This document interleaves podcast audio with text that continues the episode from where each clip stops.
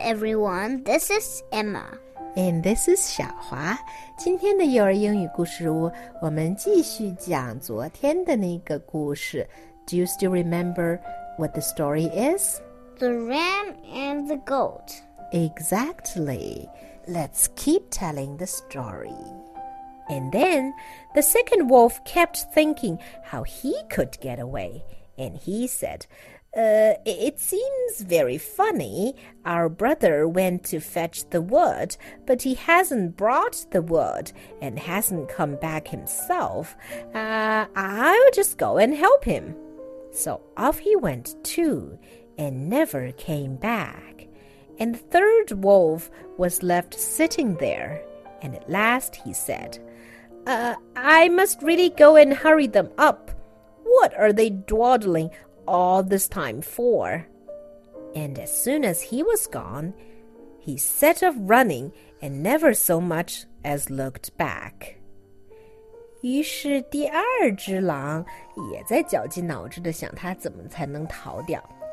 于是他就开口说道：“哎呀，真奇怪，我们的兄弟去取柴火，怎么总也取不回来呀？我最好去帮他一下吧。”于是他就走掉了，然后再也没回来。然后第三只狼也说：“哎呀，你看看，我要去催催他们了，他们俩磨磨蹭蹭的干什么？”然后他立刻就跑掉了，跑得可快可快了，连头都没有回。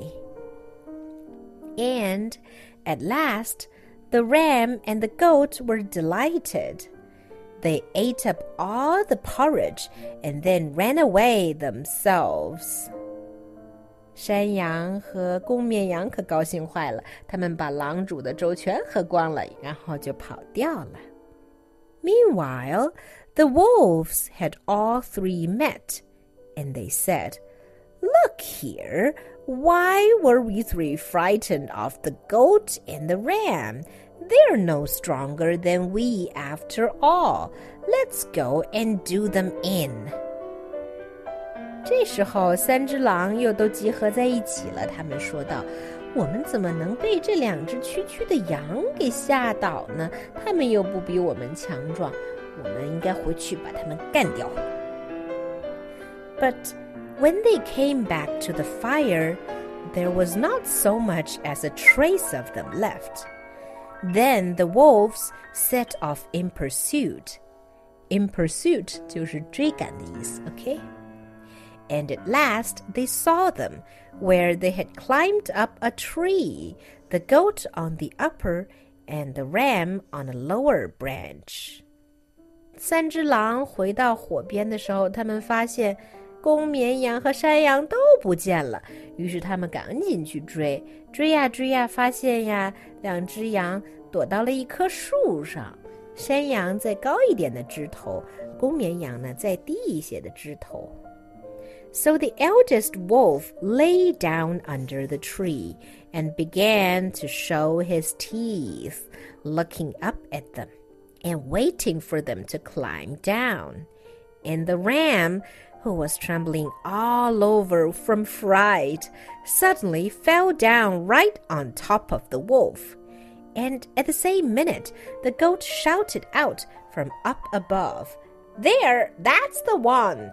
Get me the largest of all. And the wolf was terrified because he thought the ram had jumped down after him, and you should just have seen him run. And the other two followed after. 现在可怎么办呀？两只山羊被 trapped 了，树下还有三只狼在等着。这三只狼里面年纪最长的一头狼 就在树下趴着，露出了它锋利的牙齿。看到这一个情景啊，可把公绵羊吓坏了，它吓得浑身发抖，两腿发软，扑通一下从树上掉了下来，刚好掉到这只老狼的头上。就在这个时候，山羊大叫道：“对了，就是这一只，这只最大，给我抓住它！”然后这只可怜的老狼想到：“哦天哪，这个公山羊肯定是下来吃我了。”它吓得拔腿就跑。另外两只狼也跟在屁股后面，转眼间就跑得无影无踪了。其实羊根本不会吃肉的。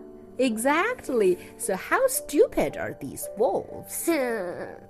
Do you like the story, Emma? Yeah, I do. Mm-hmm. What do you think the story tells us? Do you think it teaches us a lesson? Yes. 一定要聪明一些。你找到了一个嗯没用的东西，你要再仔细的想想看，这个东西还可以帮助你什么？Exactly. 还有反应要特别的灵敏，对不对？嗯。Because the goat in the story is super clever and react really fast. 嗯。Okay, that's the end of the story. Goodbye. Goodbye.